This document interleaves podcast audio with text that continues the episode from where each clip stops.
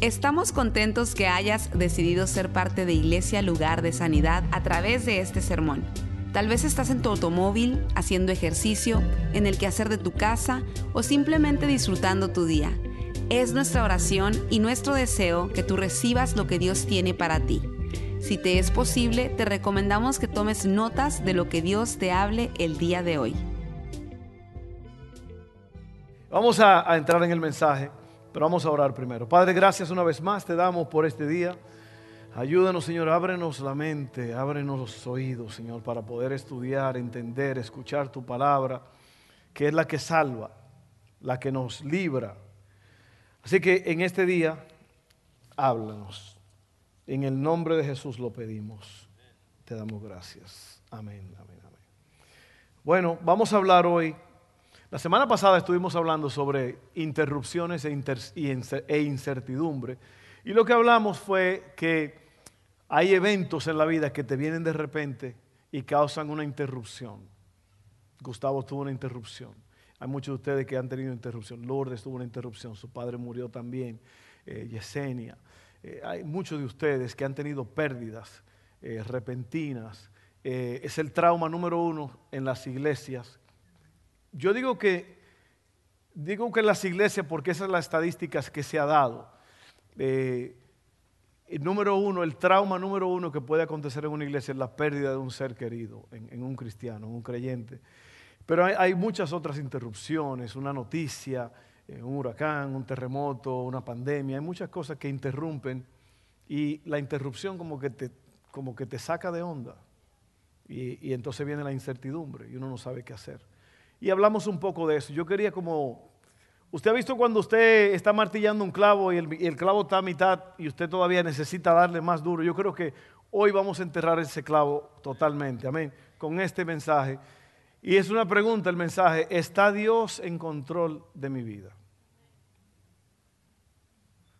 Te hago una pregunta porque originalmente ese mensaje era, Dios está en control. Pero yo lo cambié porque en realidad Dios está en control y eso es innegable. Dios está en control del universo. Dios está en control, en control del mundo. Dice la Biblia que Dios quita y pone reyes. Oiga bien, muchas veces no que se eligió el rey equivocado o el presidente equivocado. Todo el mundo está bajo el poder y la autoridad de Dios. Dios hace lo que Él quiere, como Él quiere, donde Él quiere y cuando Él quiere. Y eso se llama la soberanía de Dios. Nosotros no entendemos por qué a veces pasan las cosas, pero Dios está en control de todo. La pregunta es, ¿está Dios en control de mi vida? Porque para eso usted tiene que cederle a Dios el control. Dios no puede. Y cuando hablo de control, yo no estoy hablando de que usted es un robot o un carrito controlado por control remoto. Yo estoy hablando de que usted se somete al señorío y a la autoridad de Cristo. Hay una diferencia, ¿verdad? Una gran diferencia.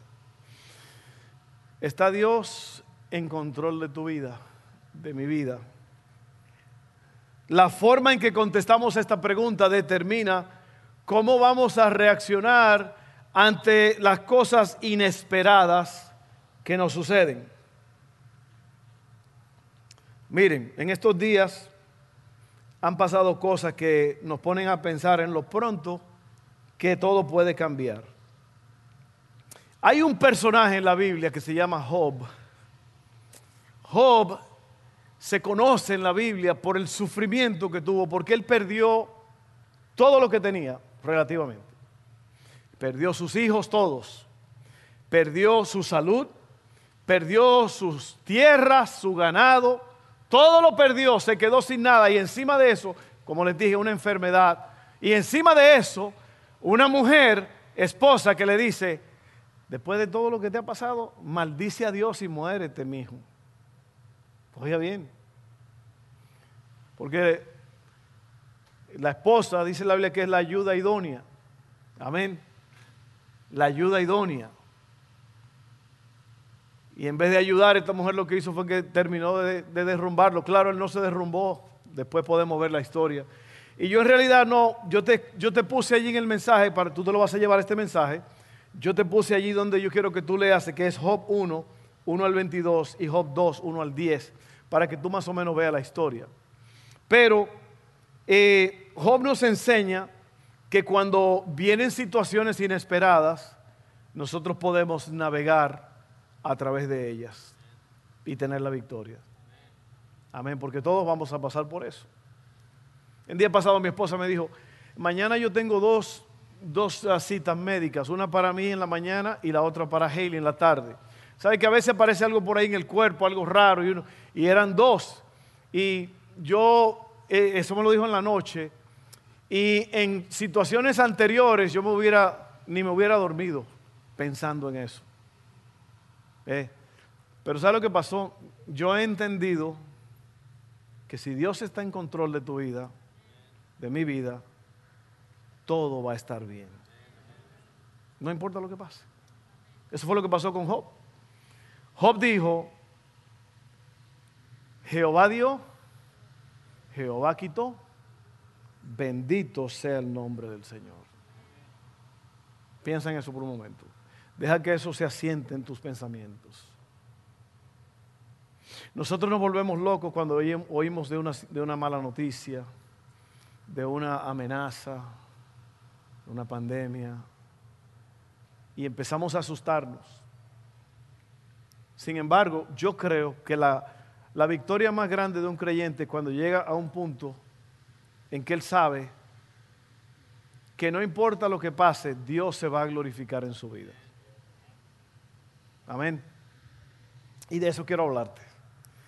Miren, primer punto es, y hablamos un poco de esto la semana pasada, la vida tiene momentos inesperados. La vida tiene momentos inesperados. Esto es un hecho, lo importante es cómo reaccionamos ante esos momentos. Yo siempre he dicho que el que no prepara, repara. Esa es una de las frases que más me, ha, más me ha ayudado a mí a través de los años, porque la preparación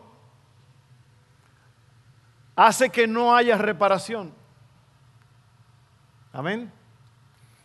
Si viene un huracán y tú proteges tu casa bien, es muy probable que no vas a tener problemas después reparando. ¿Por qué? Porque preparaste. Entonces, Job, aunque pasó por un momento extremadamente difícil por su devoción a Dios, pudo encontrar alivio en medio de la prueba. ¿Por qué? Porque Job estaba preparado. La Biblia dice que él ofrecía a Dios sacrificios diariamente por él y por su familia. O sea que él tenía una relación con Dios. Lo más triste que te puede pasar a ti es que te, que te llegue una crisis en tu vida y que tú no estés caminando con Dios, porque hay de ti. Ahí sí te va a dar duro la crisis. Ahí sí te va, vas a tener complicaciones, porque cuando uno tiene a Dios, miren, créanmelo, que Dios resuelve. Dios resuelve. ¿Ok?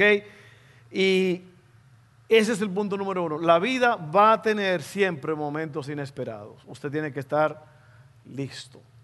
Alguien dijo por ahí siempre, espera lo peor, pero prepárate para lo mejor.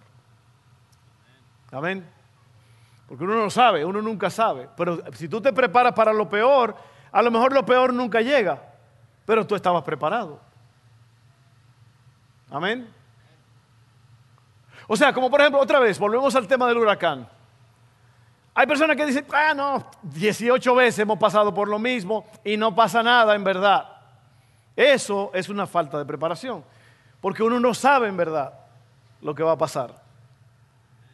Amén. Mire, hace poco a nosotros nos pasó algo que... Eh, ¿A cuánto ustedes le han dicho después que usted le dijeron algo, que hiciera algo y usted no lo hizo y le pasó el, el problema y después dicen, te lo dije? Yo le llevé unos muebles a mi hermano que les hice, yo, yo le dije a usted que le hice y todo muy bien, lo, lo estábamos instalando todo, poniéndolo en la camioneta, amarrando todo. Y mi esposa dijo, oiga, cubran esos muebles, cúbranlo con, con plástico. Dice, lo mejor que pueden hacer es individualmente las patas de la mesa, todo, envuelvan bien eso con plástico. Pero yo, como yo soy muy inteligente, muy sabio, muy, muy prudente, yo miré el weather y decía que todo lo que había era una nubecita que iba a pasar por aquí. Y dije, así nos vamos. Y cuando ya íbamos en camino, nos paramos aquí en el Sonic, que está aquí en Highland. Y yo dije, ¿sabes qué? Me voy a parar en Home Depot y voy a hacer eso. Voy a amarrar el asunto. Pero en lo que ordenamos se tardaron mucho y que arrancamos y a mí se me olvidó. Mire, cuando estábamos en el Mississippi Bridge, se abrieron los cielos. Mire, yo nunca había visto, eso es lo que le llaman en mi país un aguacero mojado. Un aguacero. Y lo único que pudimos hacer pararnos, meternos en una, en una gasolinera y tratar de cubrir todo un poco ahí con una lona que compramos. Y bueno, agarramos camino otra vez. Y todo iba muy bien hasta que otra vez el diluvio, ya la lona esa estaba hecha a pedazos. Así que tuvimos que pararnos en un Lowe's de aquel lado de Lafayette. Y entonces amarrar todo individualmente. Los muebles llegaron medio mojados, pero pudimos secarlos. Hay un proceso que yo conozco que lo hicimos y todo, y todo quedó muy bien, pero por poco y se pierde todo el trabajo. ¿Por qué? Porque no hubo preparación. El que no prepara, repara. Y hay gente que se pasa la vida entera reparando, reparando, reparando, porque no prepararon. Así que mi amor, te voy a hacer caso la próxima vez. All right. Número dos. La vida tiene desafíos. O sea, los momentos inesperados que tú no sabías, los desafíos son que tú te vas encontrando con ellos y es probable que las cosas se vayan poniendo peor. ¿Qué hacemos con esos desafíos? Bueno, no es lo que nos pasa, sino lo que pasa en nosotros. Amén. Es como cuando dicen por ahí, si la vida te da limones, haz limonada con ellos. No es lo que te pasa, es lo que pasa en ti. Porque hay cosas que te pasan y tú puedes hacer dos cosas. Quejarte o puedes decir, esto es una oportunidad para que Dios se mueva. La vida tiene sus desafíos. Podemos mejorar con lo que nos pasa o nos podemos amargar con lo que nos pasa. ¿Qué, estás escogiendo hoy día? Que hay gente que vive amargados porque algo que le pasó. Tú puedes escoger bien y decir, ¿sabes qué? Yo, yo voy a estar bien, yo voy a, yo voy a escoger el buen camino. Tres, la vida es corta. Vívela al máximo. La vida es corta, vívela al máximo. Santiago 4, 13 al 17 lo explica clarito. Dice, presten atención ustedes que dicen, hoy o mañana iremos a tal o cual ciudad y nos quedaremos un año, haremos negocios allí y ganaremos dinero. ¿Cómo saben qué será de su vida el día de mañana? La vida de ustedes es como la neblina del amanecer, aparece un rato y luego se esfuma. La vida es corta. La vida es corta. Oiga bien, oiga lo que sigue diciendo. Lo que deberían decir es, si el Señor quiere, viviremos y haremos esto o aquello. De lo contrario, están haciendo alarde de sus propios planes pretenciosos y semejante jactancia, jactancia es maligna. Recuerden que es pecado saber lo que se debe hacer y luego no hacerlo. Entonces aquí lo que está diciendo la Biblia es que nosotros tenemos que tener mucho cuidado. Por eso el tema es, de ese punto es, la vida es corta, vívela al máximo. ¿Por qué? Porque dice aquí que la vida es una neblina que viene y se desaparece. Y hoy fulano, oh, se murió fulano. ¿Cómo? Pero él estaba vivo para estar, para morirse nada más hay que estar vivo. Eso pero él estaba bien, yo lo vi, o yo la vi, Bueno, es que la vida es corta, hermano. Y, de, por eso no podemos hacer nada. Gracias a Dios que en realidad el apóstol Pablo dijo que estar ausente de este cuerpo es estar presente con el Señor Jesús.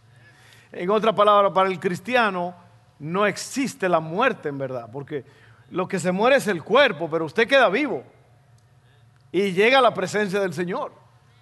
Eso lo dijo el apóstol Pablo, que fue al cielo. Digo, yo sé porque yo he ido al cielo, yo estuve allí y yo vi todo lo que hay y se me dijeron cosas que yo no puedo decirlas, pero el apóstol Pablo dice que cuando usted se va de esta tierra, si usted es creyente en Jesucristo, usted aceptó lo que él hizo en la cruz del Calvario, usted va a estar en el paraíso. Amén. Eso son buenas noticias. Entonces dice así, miren. Eh, o perdón, déjeme seguirle diciendo esto. El asunto está en que usted no debe ser jactancioso y decir, mañana vamos para acá y que mañana vamos para la playa y que esta semana yo voy a ir aquí, que voy a llegar ahí y vamos a ganar. No, no, usted tiene que tener cuidado. ¿Se acuerda la semana pasada? Hablamos de un hombre, dice que la, cosecha de, de sus graneros le dio gran productividad, producción. Y este bárbaro dice, ahora sí, ahora sí, voy a derrumbar todos estos eh, lugares de almacenaje y me voy a hacer mucho más grande. Ahora sí voy a gozar la vida porque tengo el billetón. Y una voz le dijo, necio, esta noche vienen a buscar tu alma. Ve, eso es lo que no debemos hacer. Hacer planes y decir que vamos a hacer esto. Y, esta semana yo voy para tal sitio, yo voy para Houston el, el lunes y que yo... No, no, no. Eh, añádale si Dios quiere. Si el Señor lo permite. ¿Por qué? Porque Él está en control. Y si Él está en control, usted tiene que usar ese tipo de vocabulario. Si Dios lo permite. Si Dios quiere. Si a Dios le place, va a suceder eso. Amén. Así que el último punto, porque yo creo que oremos aquí en el altar, yo creo que Dios va a hacer milagros en esta vida palabras de ánimo para ti hoy. Ese es el último punto. Y dice así en Romanos 8, 35 al 39. ¿Acaso hay algo que pueda separarnos del amor de Cristo? Oiga bien, ¿será que Él ya no nos ama si tenemos problemas o aflicciones? Si somos perseguidos o pasamos hambre o estamos en la miseria o en peligro o bajo amenaza de muerte. Ve, aquí eh, lo que él está hablando aquí es de la posibilidad de que uno piense que, porque a uno no le está yendo bien, porque uno está en una crisis, en una, en una, eh, en una prueba, en una, eh, ¿cuál es la palabra? Interrupción. El Señor te sigue amando. Porque mucha gente piensa que si le está pasando algo, es porque hicieron algo malo. Mucha gente piensa así.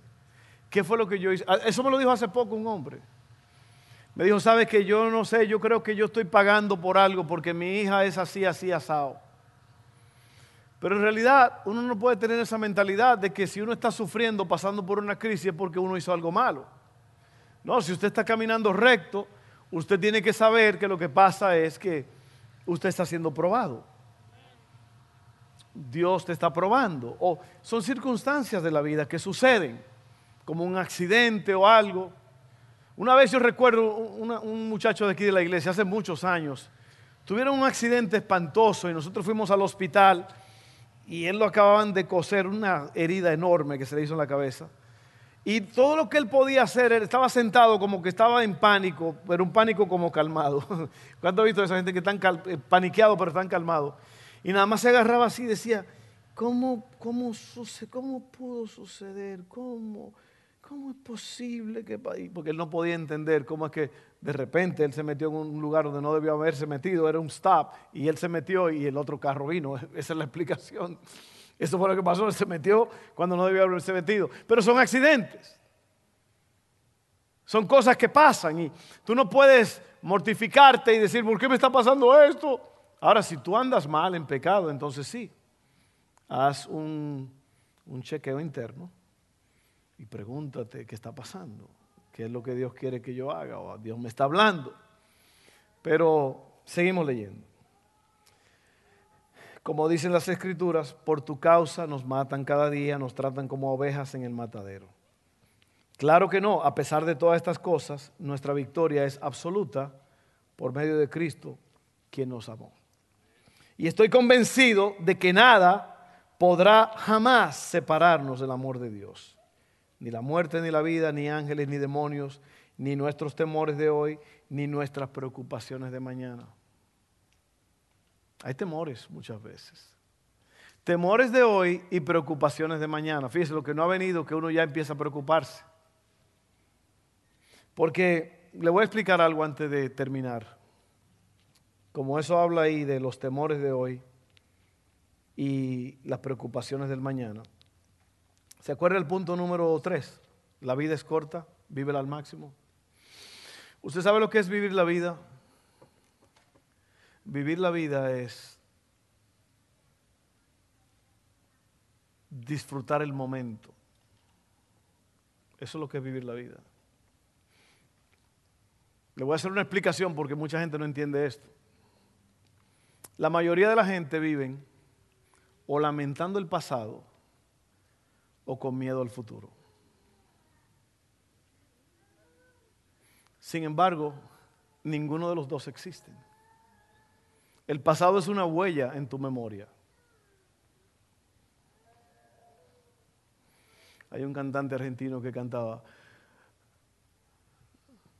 te recordaré como algo que fue, solo un sueño hermoso y nada más. Eso es lo que es el pasado. Es una huella. ¿Cuántos de ustedes saben que hay personas de las cuales usted tiene nada más recordarlo como algo que fue? Un sueño hermoso y nada más. O una pesadilla horrenda y nada más. Pero el pasado es el pasado. Y el presente no ha llegado. El futuro, pero el, el presente es lo que tenemos. Déjeme decirle, pues mire, esto es una de las cosas que yo hago como pastor, como pastor yo también soy maestro, ¿ok? Y a mí me gusta enseñar, porque mire, yo me puedo pasar aquí con un pañuelito blanco y sudando. ¿Cuánto dicen gloria a Dios? ¡Aleluya! gloria! Y al final del, del, asunto, ¿y qué fue lo que dijo el pastor?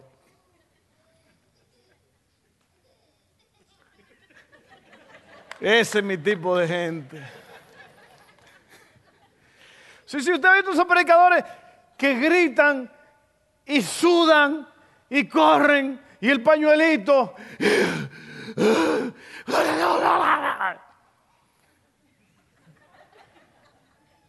No, no, no, yo te quiero dar algo,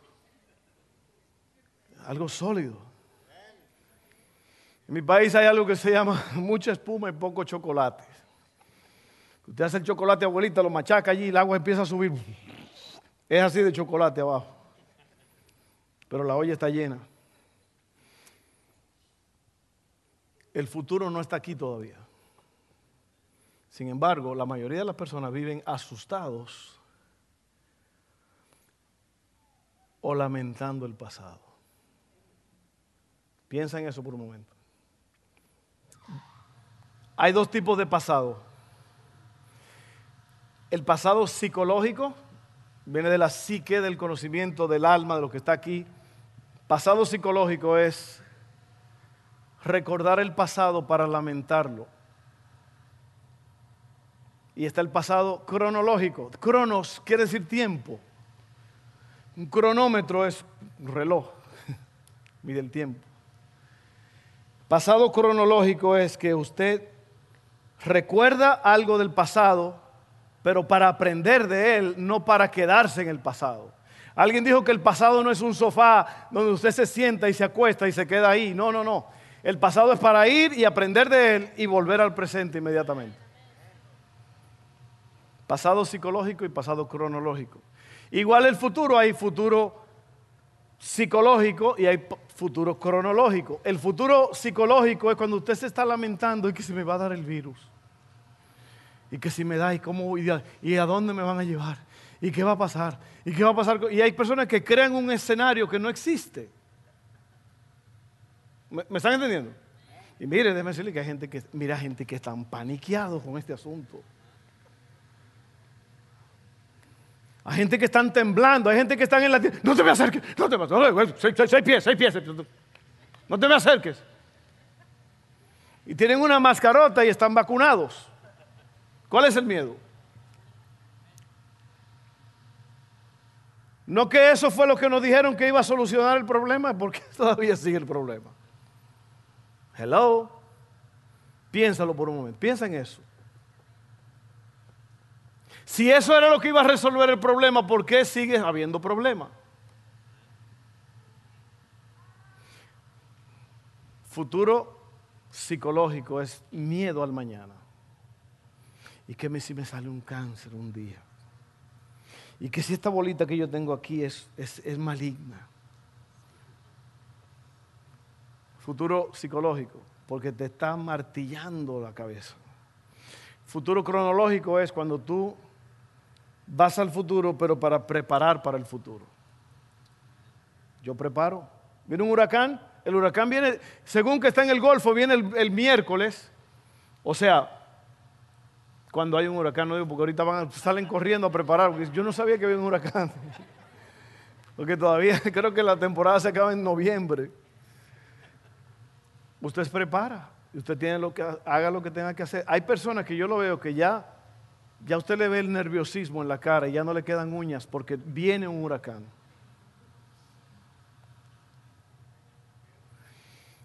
Futuro cronológico, prepárese. Busque sacos de arena y ponga alrededor de la casa. Cómprese una comidita. Ponga, si usted, si su casa es frágil, póngale plywood a la ventana. Haga lo que tenga que hacer, prepárese pero no tenga miedo. Seguimos terminando aquí ya. Y estoy convencido de que nada podrá separarnos, jamás podrá separarnos del amor de Dios. Ni la muerte, ni la vida, ni ángeles, ni demonios, ni nuestros temores de hoy, ni nuestras preocupaciones de mañana, ni siquiera los poderes del infierno pueden separarnos del amor de Dios. Ningún poder en las alturas ni en las profundidades, de hecho, nada en toda la creación podrá jamás separarnos del amor de Dios que está revelado en Cristo Jesús, nuestro Señor. Un aplauso a Dios y a su palabra. Entonces, ya te voy a terminar con esto. Mira, ¿viste lo que dice ahí? Nadie nos podrá separar del amor de Dios. Eso es lo que Dios quiere. Que tú lo ames, que tú te enamores de Él y que tú tengas una relación íntima con Él. Eso es el cristianismo. Y cuando tú tienes eso, nadie te puede robar eso. Ve, cuando, cuando mi esposa me dijo que tenía dos citas al otro día, yo dije, ¿sabe qué? Dios me ama tanto y yo lo amo tanto a Él que Él no me va a dejar solo. Lo puedes ver, lo puedes sentir. Dios quiere que tú llegues a ese punto en que ya nada te moleste. Jehová dio, Jehová quitó. Bendito sea el nombre del Señor. Eso, eso, no es fácil porque uno no quiere que le pase nada. Uno no quiere controversias. Uno no quiere enfermedades. Uno no quiere nada de eso. Pero Dios dice, mi niño, mi niña, Óyeme bien lo que te estoy diciendo. Yo estoy contigo todos los días hasta el fin del mundo. ¿Te das cuenta que eso es lo que Dios quiere? Dios quiere robarse tu corazón.